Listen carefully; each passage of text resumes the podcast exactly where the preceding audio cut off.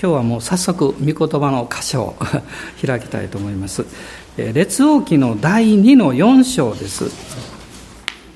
列王記第2の4章の1節から7節のところ。第2列王記4章の1節から7節をまずご一緒にお読みしたいと思います。預言者の友柄の妻の一人がエリシャに叫んでいった。あなたのしもべである私の夫が死にました。ご存知のようにあなたのしもべは主を恐れておりました。ところが貸主が来て私の二人の子供を自分の奴隷にしようとしております。エリシャは彼女に言った。何をしてあげようか。あなたには家にどんなものがあるか言いなさい。彼女は答えた。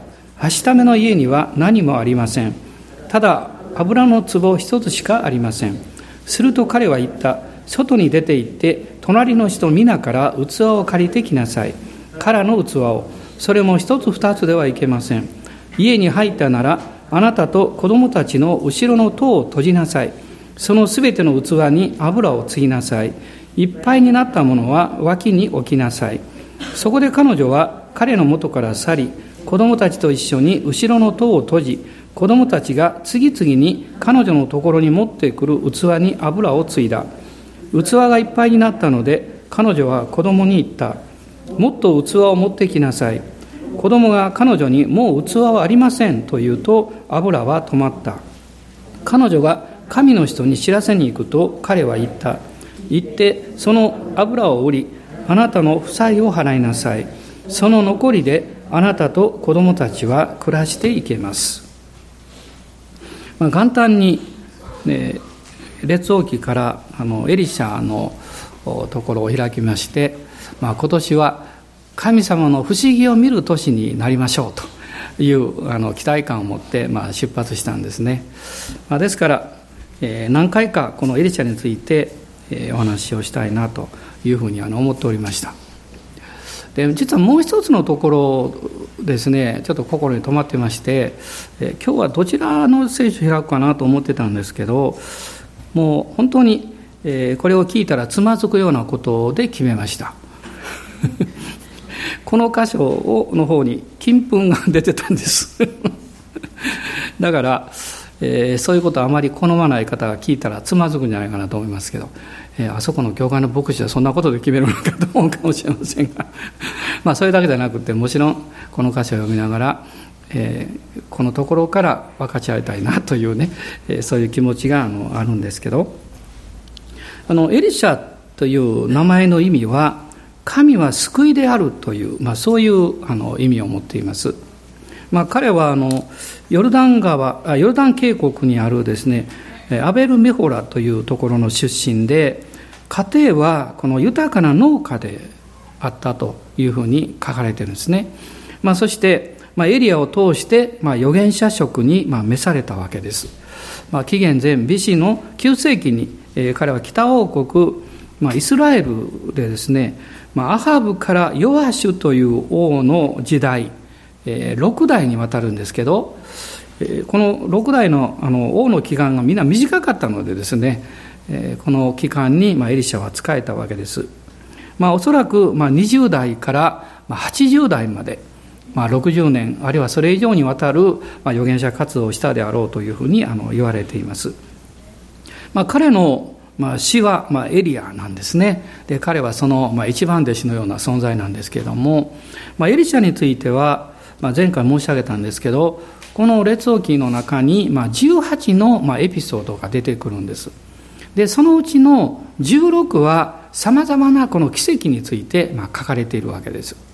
まあ、エリアが8つの奇跡のことをまあ記しておりますけど、まあ、2倍の例の賜物欲しいというふうにこのエリシャが言ったようにですね、まあ、奇跡の数も不思議にこの倍に、ま、のことがまあ記述されています、まあ、しかし、まあ、彼のこの奇跡というのを見ていきますとあの、まあ、エリアはまあ、バールの預言者と対決したようなその大きなこう出来事があるんですけどエリシャはどちらかっていうと何かこう必要を持っている人との出会いの中で個人的なその人の助けのために奇跡をしている。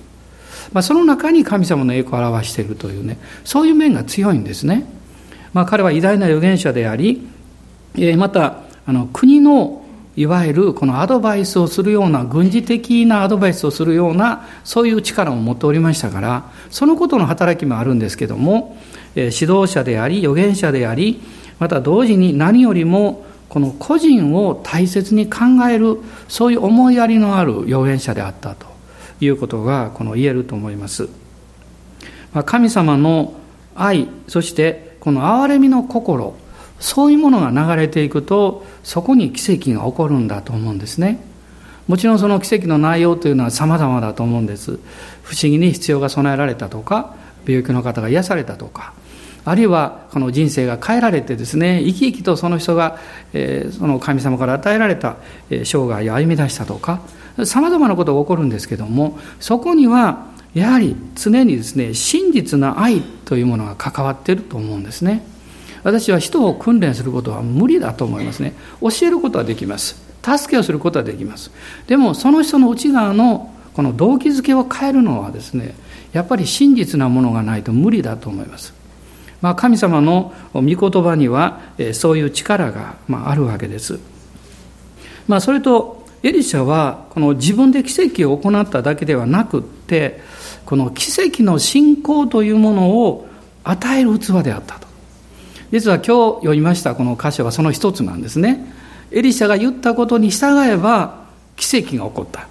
その奇跡を直接体験しそれを成したのはエリアエリシャではないですね、えー、一人の婦人であったわけです、まあ、私たちも神様の御言葉を精霊によって強く与えられて確信がきますとおのずとその人はその行動を起こします。そしてその行動の中で奇跡が起こっていくわけです。まずこの4章をもう一度こう見たいと思うんですけれどもあの預言者の友柄の妻の一人がエリシャに叫んでいった。というところから始まるわけです。まあ、すでにその頃は、まあ、預言者学校のようなものがありました。で、その中で訓練を受け、預言者の一人として働きに入っていた、まあ、ある預言者が亡くなったわけですが、まあ、どういうわけか、彼には大きな負債があって、そしてその困窮した状況の中で、この預言者の奥さんが、まあ、エリシャのところにやってきたわけです。でここで奇跡が起こっていくんですけどもこれはこのエリシャについてのこの記述から見ますと3番目の出来事なんですね。一番最初のこの奇跡っていうのは、え、このエリアのマントを彼が受けてですねそれでヨルダン川を打ってヨルダン川が2つに分かれたということが起こりました、まあ、その後が、えー、簡単ですが私お話しましたけども不思議なこの幻を啓示を受けてイスラエルとユダの王たちにこの語ることを通してこのモアブに大勝利をもたらすということが起こるわけです。そしてその次の奇跡がこのここに出てくるんですね。これは非常に個人的なことなんです。ある意味において、エリシャがですねあの特別に、そのことに関わらなくても良いようなそういうこともできるんですけどでも彼はこの預言者の仲間の一人の奥さんの悲痛な叫びというものにここで耳を傾けていくわけです。まあ、彼女は3つの問題を持ってエリシャのところにやってきました。一つは愛する夫が召されたというこの深い悲しみです。私たちの人生歩みの中に悲しみというのがなければどんなにいいかなと私も思うことがあります。人々が突然、まあ、自分の目の前からいなくなってしまうあるいは辛いことがもうまるでですねあのそんなこと考えたことがないのに思わないところからやってくるということも、ま、起こるわけです。まあ、彼女は、え愛する夫が召されたという、えそういう悲しみを持っていたんです。えそして二つ目はですねどういう理由か分かりませんが、負債があって、その貸主が、彼女の二人の息子を奴隷にしようとしていた。まあ、自分ではもうどうすることもできない。まあ、できるだけのことをしたんでしょう。持ち物を持ったんでしょう。でもその借金を返すことができなかった。まあ、そういうこの負債感というものを持っていたんですね。えそして何よりも大きなえ彼女の問題というのは絶望感なんです。しかもその絶望感どこから来ているかというと彼女は預言者の妻であり普通の人よりも神様をよく知っているそういう立場の中に置かれていて自分も偉大な神を信じる信仰があるのに問題があったということです。ですから私たちのこの歩みの中にですねクリスチャンになれば問題がなくなるということはないんですね。イエス様を信じていても問題はあります。困難は起こります。でもいつも思うことは逆にイエス様を知らなくって偉大な神様に信頼していなければその問題はもっと大きかっただろう。あるいは大きさだけではなくって自分でそれを受け止めていく力を到底持つことはできなかっただろう。というふうにまあ思うんですね。問題は避けられませんけどその問題をに向かい合っていく力をイエス様はくださいます。アーメン感謝します。まあ、彼女はそういう3つの問題を抱えてエリシャのところにやってきたんですけどなぜエリシャのところにやってきたかって言いますとさっき申し上げたように彼女は信仰を持っていたんですがその信仰を今自分たちが直面している問題に対してちょ、えー、対応できるそれを働かせる力がなかったんですね。私もしばしば同じ経験をしますし皆さんも同じだと思うんです。信じている祈っているでもどうしてその問題動かないんですか？と。こんなにあの祈ってきたのに、えー、なぜ私に問題が来るんですか？と。周りを見ているとイエス様を知らない人の方が幸せそうに感じることがあるかも分かりません、まあ、本当はそうじゃないんですけど私たちがこの自分の力の弱さや足りなさを感じた時にあるいは手に負えないということがやってきますと失望するんですね。でも真の信仰は私たち自身の失望のもっと深いところにあるんです。それは失望感あるいはそれがこうどんどん大きくなって絶望感を持ったとしてもそれは私たちの心の問題です。魂の問題です。信仰は私たちの魂のさらに深いところにある霊的な領域に宿るんです。だから彼女はね、絶望もして、もうどうしようもない。しかしその時に彼女の深いところにある信仰の霊が働き始めたんです。それでどうしたんでしょう？エリシャのところにやってきたんです。そしてエリシャにこう言うんですね。もう一度この4章の一節を見ていただきたいんですが、私の夫が死んだという前に彼女はこう言っています。あなたのしもべである私の夫が死にましたと言っています。つまり、神様に仕えていた私の夫なんです。ですから、この問題の責任は神様がして取ってくださいと。その、もしこの問題の解決というものが神を信じているというところから何も助けが来ないとしたら、私は自分の夫を神のしもべであったということができない。この夫の名誉のためにも、エリシャさん、私の信仰を助けてくださいということです。私はクリスチャンとしてですね、思う一つのことは、私が自分がクリスチャンでありイエス様を信じているということ神様を知っているということにおいて誇りを持つべきだと思っています。そのことに関しては誰にもどんなことにも譲らない。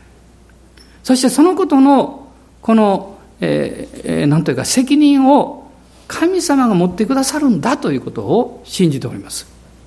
私は弱いです。ね。私たちは弱いです。でも私たちのうちにいらっしゃるキリストは勝利者です。あなたのうちにいらっしゃる聖霊様は全ての力を持っていらっしゃいます。この夫人は、その内側から、この、なんというかね、語りかける信仰の声を持ち運んできたんです。そして、エリシャにそう言ったんですね。彼女は、続けてこう言いました。エリシャさんご存知でしょう。まあこれはあのよくあるんですね、えー、今朝爽やかで話しましたけどカレブがヨシュアに言ったように「覚えてるでしょう」と何覚えてるかって「あなたのしもべは主を恐れておりました」と言ってるんです私たちの全ての問題はどういう内容であっても信仰という次元の領域から始めなきゃいけないんです。神様の霊的領域から始めないと、現実から始めると行き詰まってしまうんです。道を失ってしまうんです。ですから、この信じる領域に彼女はその問題を持っていこうとしています。そしてエリシャの信仰を自分の、何というんですかね、自分の領域に引き出そうとしてるんですね。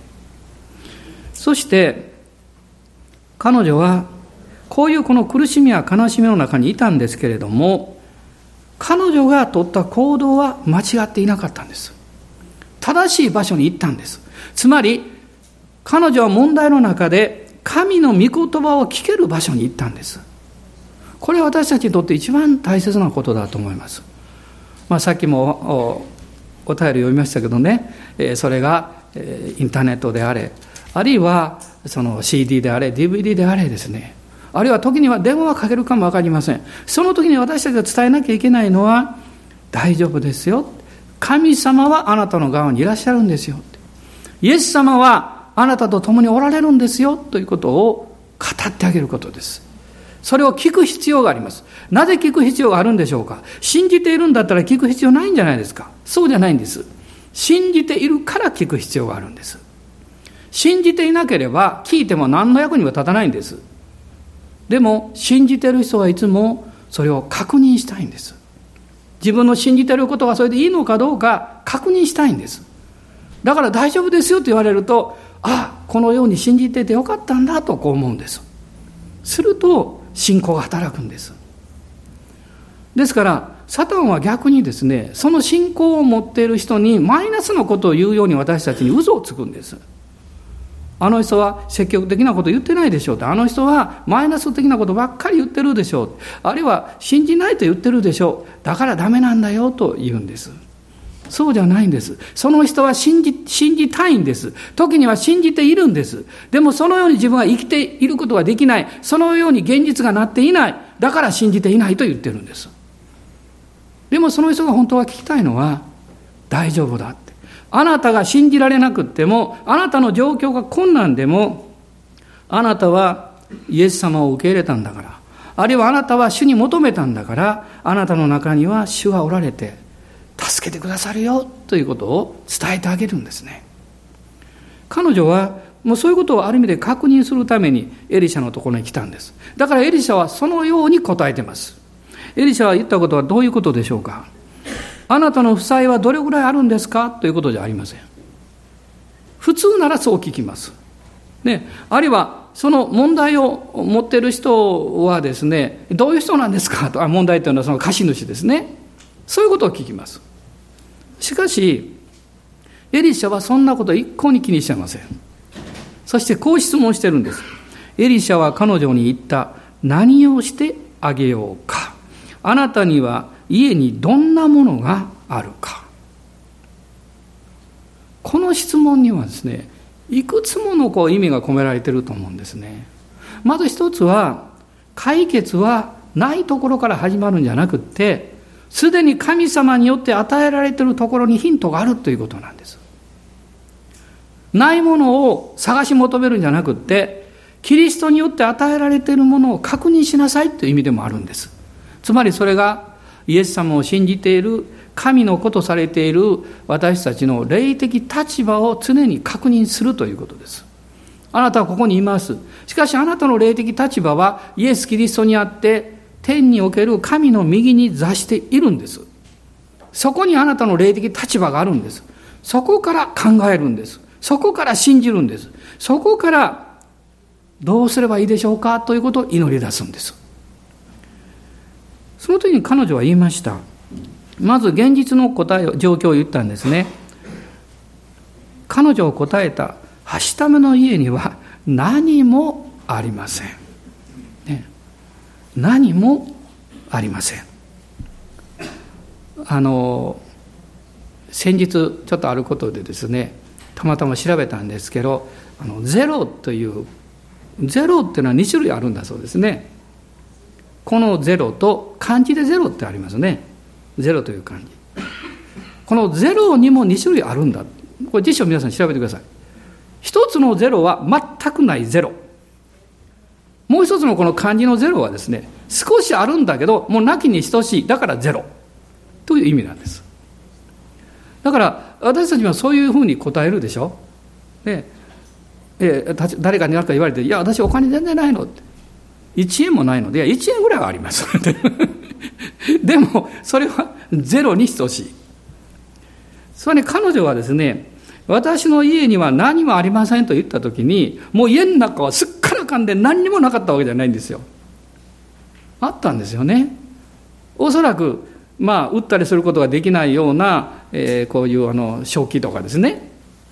あるいは、もう、あの、手放せない、えー、自分が今着ているものとか。でも彼女はその中で大事なことを一つ言ったんです。油の壺一つしかありませんと言いました。でもこれはこういう意味なんですね。何にもなくなったけど、油の壺一つだけ残っておりますということなんです。油の壺一つだけ残っておりますと。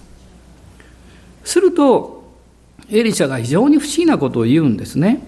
外に出て行って、隣の人皆から器を借りてきなさい。からの器を。それも一つ二つではいけません。私はこの箇所から何回メッセージしたか分かりません。でもメッセージするたんびに新しいことを教えられるんです。なるほどなと思うんですね。今言ったこの箇所からももたくさんのことを教えられます。まず外に出ていけと書いてます。あなたがいくら悩んでいても問題があっても、あなたが悩んでる心の気持ちの領域の中でうろうろしていても解決はありません。そこから出る必要があります。神様がアブラハムに、ね、その天幕から出なさいと言ったようにね、外に出ないと天を見上げることはできないわけです。外に出ないとあなたは何を言われても否定的に答えるんです。どうせダメですからとか、私には力がありませんからとか。でも外に出るということは自分の力をにより頼むところから出るということなんです。普通であれば外に出ると怖いんです。何もないから。でも私たちは違うんです。自分の領域から出たその瞬間に神の領域に入るんです。自分の力を放棄した時から神の力により頼める信仰が働くんです。外に出なさいと言いました。そして、隣の人、皆からですね、器を借りてきなさい。しかも空っぽの器を借りてきなさいと言いました。こういうふうにも言えるんですね。あの人、この人と襟好みしないで、すべての人に求めなさい。空っぽの器。もし誰かが、ああ、お気の毒に少しぐらい何か入れておきましょうと言ったら、いえ、ダメです。器に入れないでくださいって。普通だったらありがとうと言います。入れてはいけないんです。なぜなら、神が満たしてくださるからです。その器に何か入ってると、神はそれを満たすことができないからです。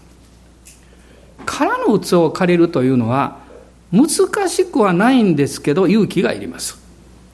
ね。なぜかっていうと、おそらくそれを借りようとするとですね、あ、空っぽの器でいいの？って、まあ、そしたら貸してあげるよ。でも必ず聞きます。何のために？と聞きます。ね、どうして？と聞かれます。その時に彼女は言わなきゃいけませんね。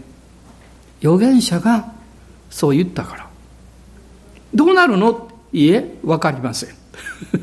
わかりませんと。彼女はわからないですよ。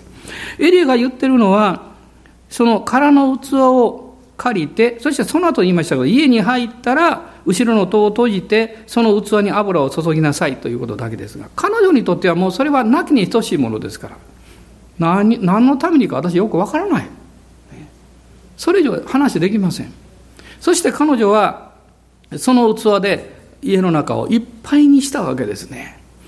そして、彼女は、エリアが言った通りのことをしました。大事なことです。まず後ろの戸を閉じたということです彼女の現実に何かマイナスのようなことを言い続けてくる彼女の環境や過去や過ごしてきた日々における声をシャットアウトしたということです別に私たちがですね前向きに歩いていこうとすると否定的な言葉やその考え方に対して分離しないとダメです。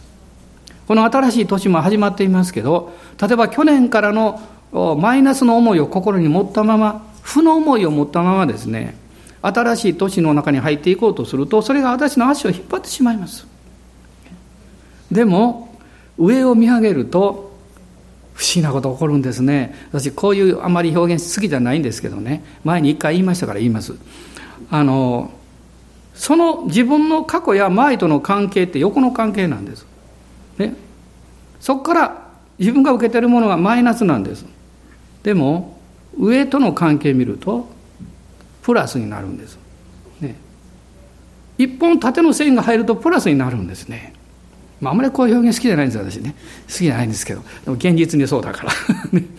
あなたが主を見上げるとそのマイナスのように危機考え感じていたことがですね材料になるんですね神様の見業が起こる材料になるんです実は彼女にとってのその、えー、壺の油というのはまさに私たちにとってはどんなものを失っても決して取り去られることのない私たちのうちにいらっしゃる内情の御霊だと思います。イエス様がこの助け主を使わせてくださった。もちろんキリストはうちにいらっしゃいますけど、でもこの助け主、内情の御霊がおられるということ。心は動揺します。心はもう時にはどうしていいかわからなくなります。なんでこの忙しい時にとか、なんでこの大変な時にとかね。あるいは予定をキャンセルしなきゃいけないことも起こってきます。誰でもあるんですね。もう波風が立つんです。しかし私たちは、あなた方は心を騒がせないがよい。神を信じ、また私を信じなさい。イエス様の方を向いて、主を見上げると静まってきます。そうするとですねうちにいらっしゃる精霊様に気がつくんですこの方が私たちを助けようとしておられるということに気がつくんですね私が結婚します、えー、ちょうど少し前ぐらいに、まあ、交通事故に遭いましてですねであの、まあ、事故の現場からもうちょっと血を流しながらです。あのパトカーで病院に連れて行ってもらったことがあります。まあ、そんな重症というものじゃなかったんでもうでも頭切ってですねもう血だらけ、まあ、頭で血がすごく吹き出るから。でそうするとあの隣のレーンを走っていたタクシーの運転手さんがもう窓越しにタオルくれたんですね。でそのタオルを頭に当てながらですね。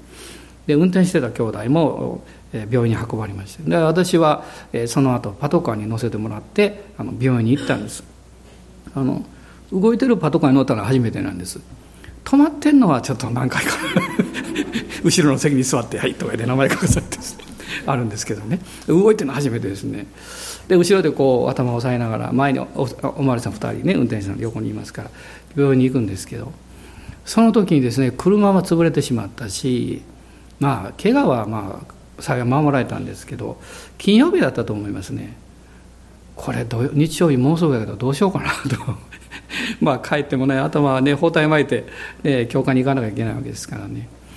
でもう心がかなり動揺してました。でもその時クリスチャンは祈れるんですね。幸いですね。まさか前にいるお前さんにどうしたらいいですかって聞くわけにもいきませんからね。あのでも私たち祈れるわけですよ。で主に祈ったんですね。主よこういう中でどうしたらいいんでしょうって。そうすると内側から静かな声が聞こえてきたんですね。賛美しなさい。初め私は何か自分で勝手に思ってるのかなと思いました。主をどうしたらいいんですか？って賛美しなさい。賛美。心で戦ってるわけです。こんな状況で賛美なんかできるかと思ってるわけですね。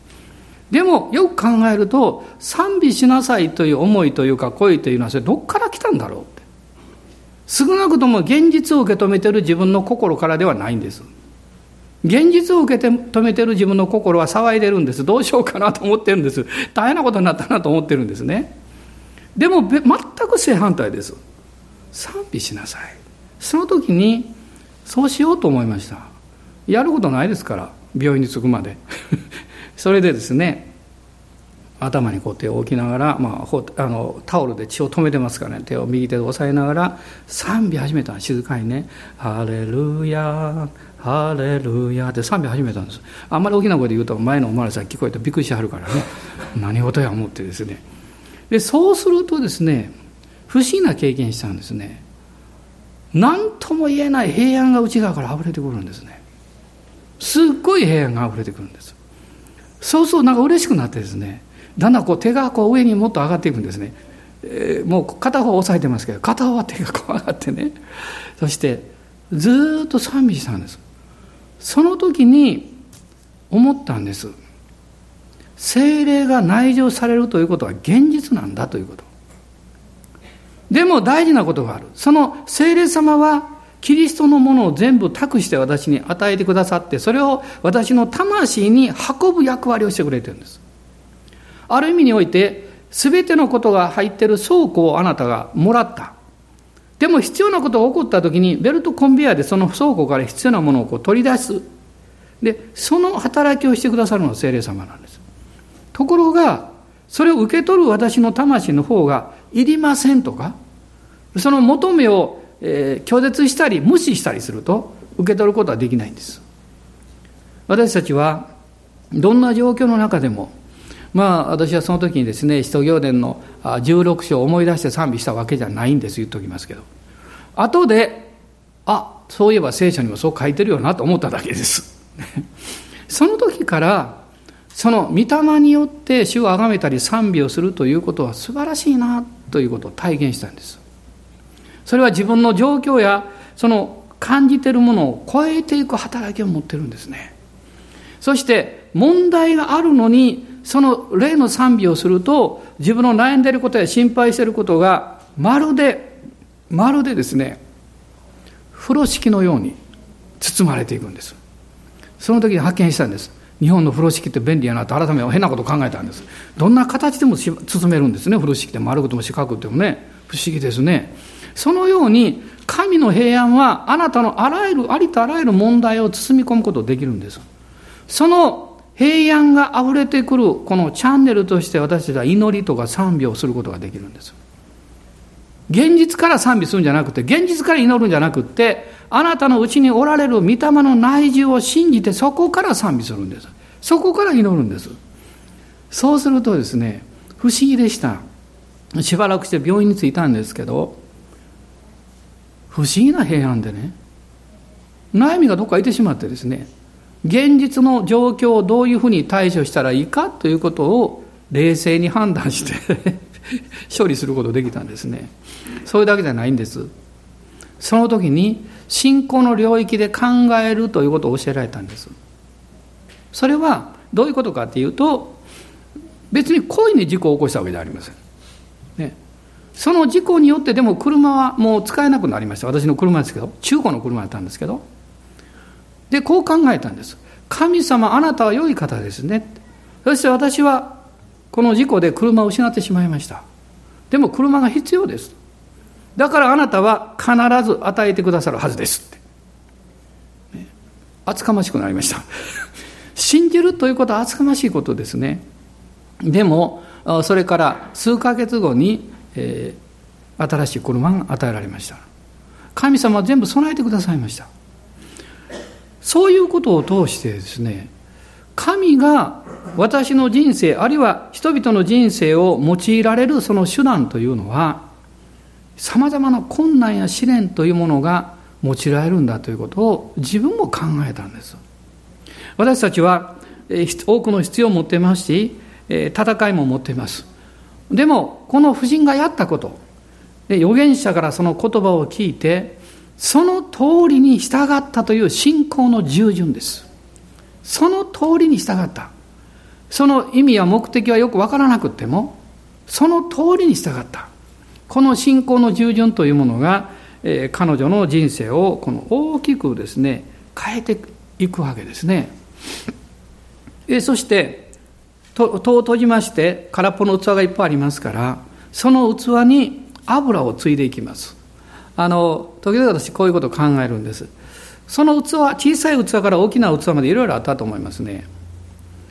あなただったら一番最初に油を継ぐ器はどんな器を持ってきますか？ちっちゃな器ですから大きな器ですか中間ぐらいですか？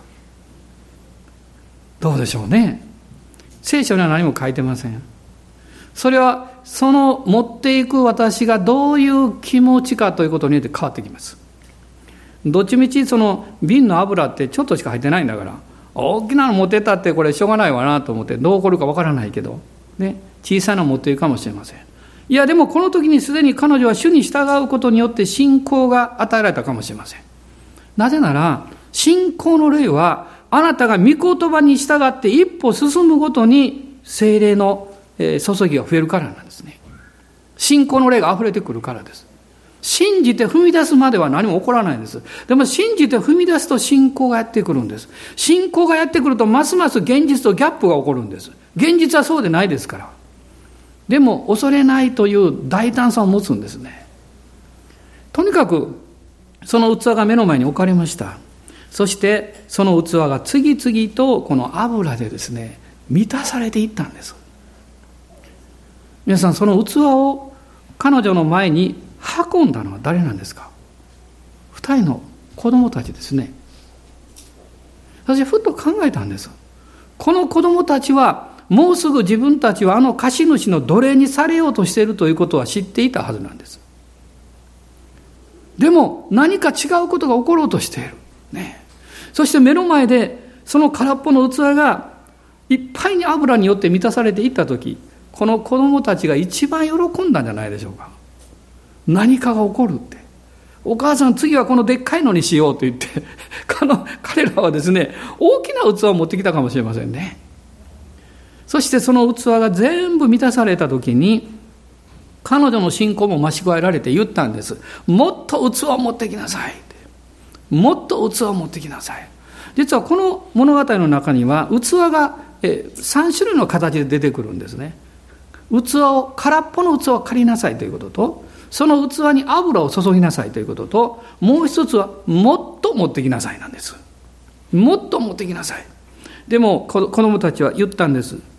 ねあの、もう器はありませんと言いました。すると、油が止まった。彼女がもう無理だと言ったわけでもなく、子供たちがダメですって言ったわけじゃなくて、ただ単純に入れ物がなくなったので油は止まった。とすると、入れ物があれば油は注がれるということです。あなたが信じるどれだけの力があるか、あるいは問題がどれどういうものであるか関係なく、主が油を満たしてくださる入れ物を持っていけば、主は満たしてくださるということです。私は信じること難しいんですと言いながら器を持ってきた人も油を満たされます。私は信じますけど今回にしますと言って器を持っていかなかった人は満たされません。私たちが信じているか信じない、どれだけ信じているかどうかということ関係なく、器を持っていったら満たされます。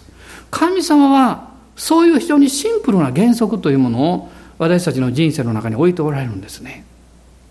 この7節の最後のところにですね、こういう言葉がありますね。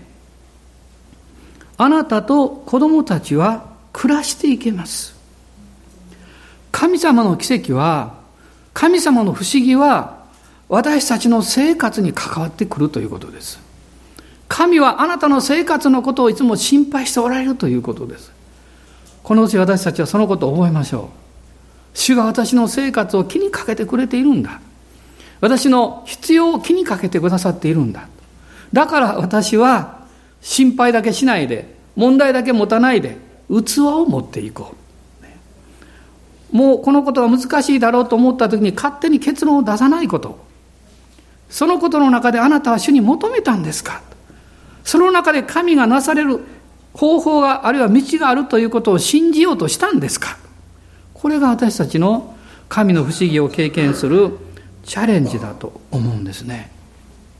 まあ、この物語を通して信仰の従順というのは私たちの人生を祝福していく。あるいは他の人の人生を祝福するものであるということを教えられます。時にはその結果をすぐに見ることはできないんです、まあ、昨晩この御言葉を開いていました時にあるあの有名なですねアメリカのもう手に変えられましたけどリバイバリストのことを思い出しました。その人の証を読んだことがあるんでそこに書いてあったんですね。もうたくさんの人がもう押し寄せてくるその集会の中でですね一人の婦人が出てきてその先生に一枚の、まあ、手紙のようなものを渡しました。後で読んでくださいって今忙しいでしょうからって言ってで彼はあのその集会が終わってからその手紙の読んだんだそうです。こう書いてあったんですね。もう先生は、えー、覚えておられるかどうか分かりません。もう20年以上も前のことです。まだあなたが田舎の小さな、え、教会で伝道者をしていた頃ある集会に私は行ったんです、まあ、彼は読みながら思い出したそうです。彼は実はもともとはえっ、とあのドラッグのですねいわゆるこのあの薬のねそういう中毒者だったんですね。そこから救われた。で献身して牧師になってある田舎の小さな教会にまず伝道者として仕えていたんです。自転車で通っていたそうです教会までね。ところが彼らは祈ってまた少しずつ少しずつ蓄えてですねそのやっとこの中古車を買ったそうです。で彼らはまあそれで助けられて教会に行ってたんですけどあるあの集会をした時にですね彼は導かれて招きをしました。いろんな人が出てきて一人の婦人の人がに対して彼は聞いたそうです。あなたの祈りは何なんですか？すると彼女はこう言ったんです。私はこのご存知のようにこの小さな赤ちゃんを抱えています。他にも子供たちがちっちゃいんです。教会にもっと来たいんだけどなかなか来るのが難しいんです。だから車が与えられるように祈ってるんですって言ったんです。で彼は信仰を持って祈ったそうですよどうぞこの姉妹に車を与えてくださいって。すると精霊が彼の心の中に語られたそうです。あなたの車をあげなさい。とんでもないと思ったそうですね。自分たちもそれで教会に奉仕に行くの必要ですからね。でもちろんその祈った本人には言,、まあ、言わなかったそうです、ね、主が答えてくださるでしょう。で集会が終わった後もですね何度も何度もあなたの車をあげなさい。で彼は奥さんに聞いたそうです。あの車それに示されたんだけどあげていいかどうか。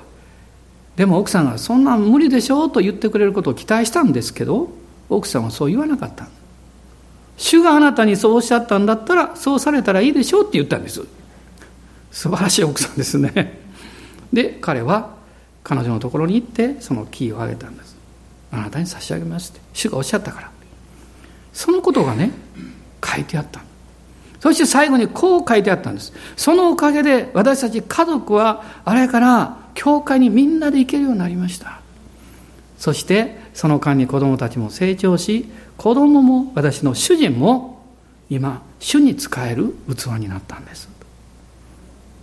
もうその20年余りの間はですね神様がその一つの小さなことを通して祝福が具体的にですね具体的にその一家の人生というものを変えていった。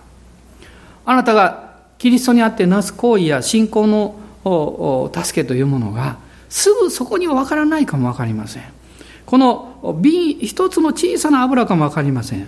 でもそれを信仰によって空の器に注いでいくならそれは豊かな実を結ぶんです。大きな実を結ぶんですね。これはあの多分本当にあった話だと思うんですけどね。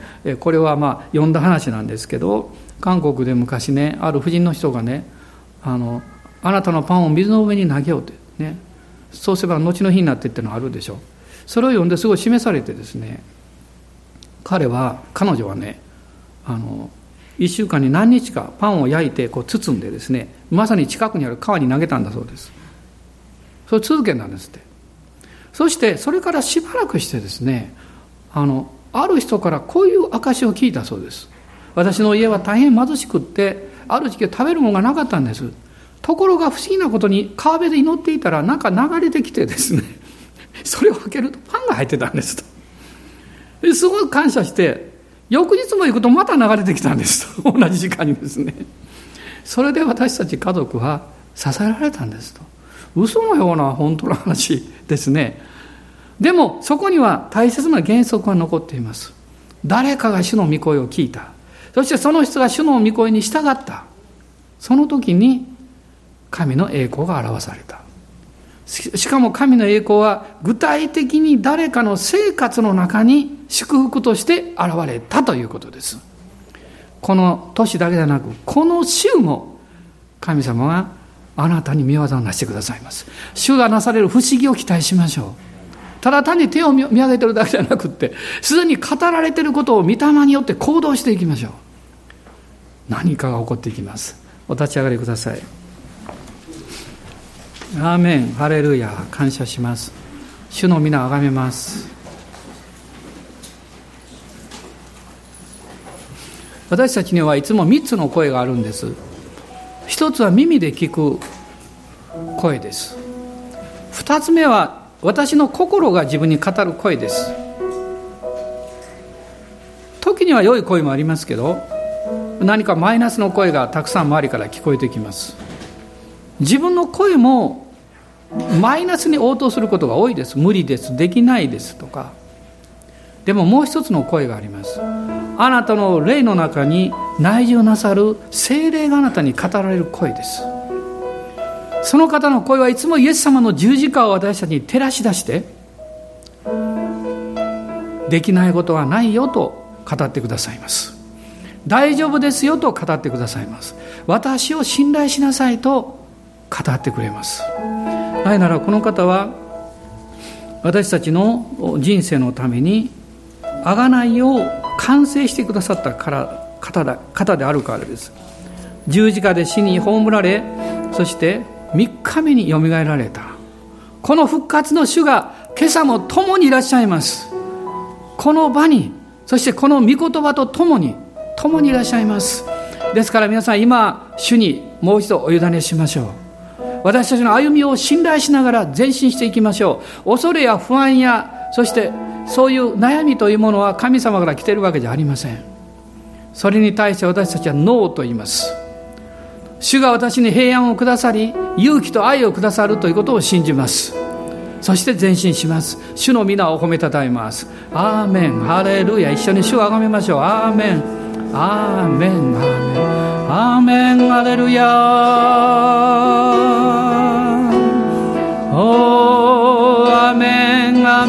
ハレルヤ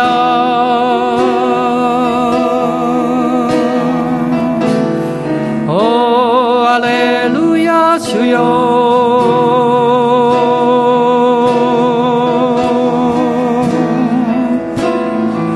おイエス様感謝します。主の皆あがめます。アーメンアーメンハレルヤ感謝します。アメンアメンハレルヤおアメンハレルヤ主よ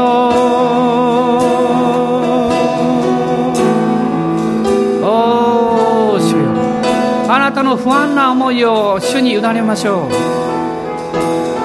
アーメン私はイエス様あなたを信じますと告白しましょう。あなたに信頼して踏み出しますと宣言しましょう。アーメンアレルヤアーメンアレルヤ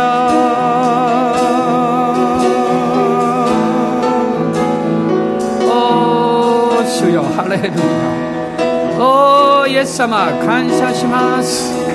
世は敵対してきます。現実は私たちにプレッシャーをかけてきます。しかしよ私たちは信じます。神にとって不可能なことはありません。アーメン。感謝します。主は私の味方です主が私に勇気と力をくださいますですからあなたを信じます。あなたに信頼します。アーメン。アーメン。アーメン。ハレルヤメン。ハレルヤ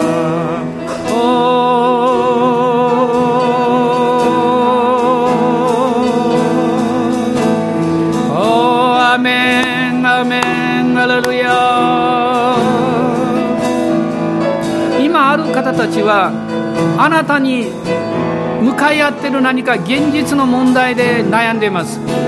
このことどうしたらいいだろうかと思っています。それがなかったらどれだけ楽だろうかと考えています。しかし主はこうおっしゃいます。いやそれがあるからあなたは強くなるんですよとおっしゃっています。あなたはそれを通して主の奇跡を見ますよと主が語っています。ですから信じましょう。道を開かれるのは主です。主の指が動く時に上からのものが注がれてきます。私たちはただ空の器を差し出すのみです。主が満たしてくださいます。アーメン。アーメン。感謝します。このとこに共におられる復活の主を賛美します。復活の主を賛美します。アーメン。アーメン。アーメン。アーメン。歌え。声合わせて。日を祝うために勝利に踊らせ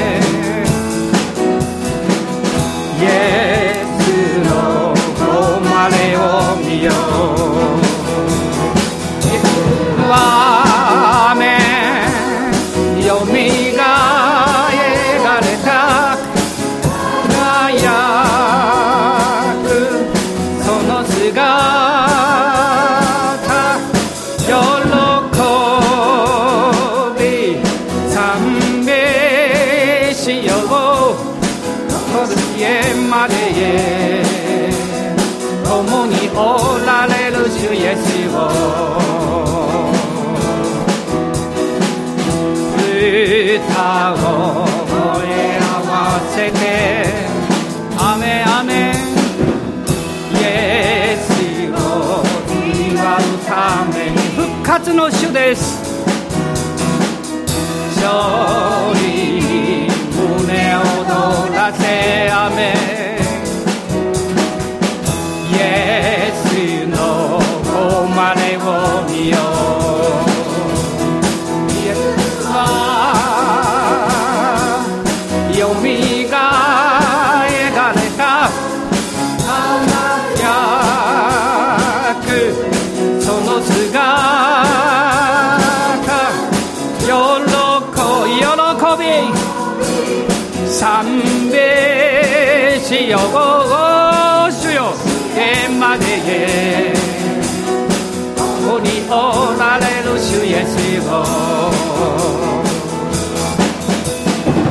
イエスはよみがえられた輝くその姿喜び賛美しようとこしえまでへ。共におられる主イエスをアメンアメン主よアメンハレルヤハレルヤ主よなぜくよくよしてるんですかなぜあなたに不安を与えるような声に耳を傾けるんですか私たちはそういう声にノーと言います主の声は常に勇気と力を与えてくれます精霊の御声はあなたに平安をくださいますどんなに問題が大きくてもどんなに私が手に負えなくっても主はあなたのうちに確信と平和をくださいます。私たちは御霊の声に従っていきます。主が偉大なことをこの弱い者を通してなされると信じます。信じます。ただ一人の方がそれをなさいます。イエス・キリストです。アーメン。アーメン。イエスはよみがえた輝くその姿大胆に信じましょう。飛び賛美しよう。とこしえまでへ共におられる主イエスを。